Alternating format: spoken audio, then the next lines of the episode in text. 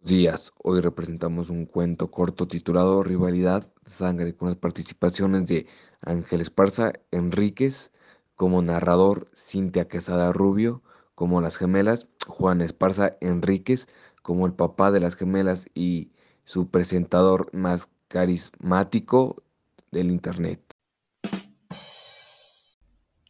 En un pueblito de México nacen dos pequeñas gemelas.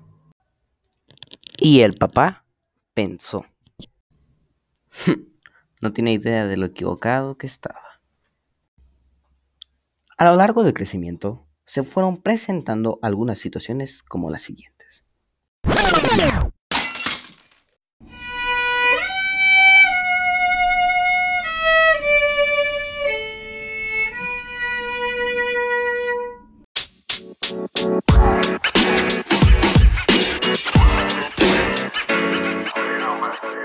you know, man.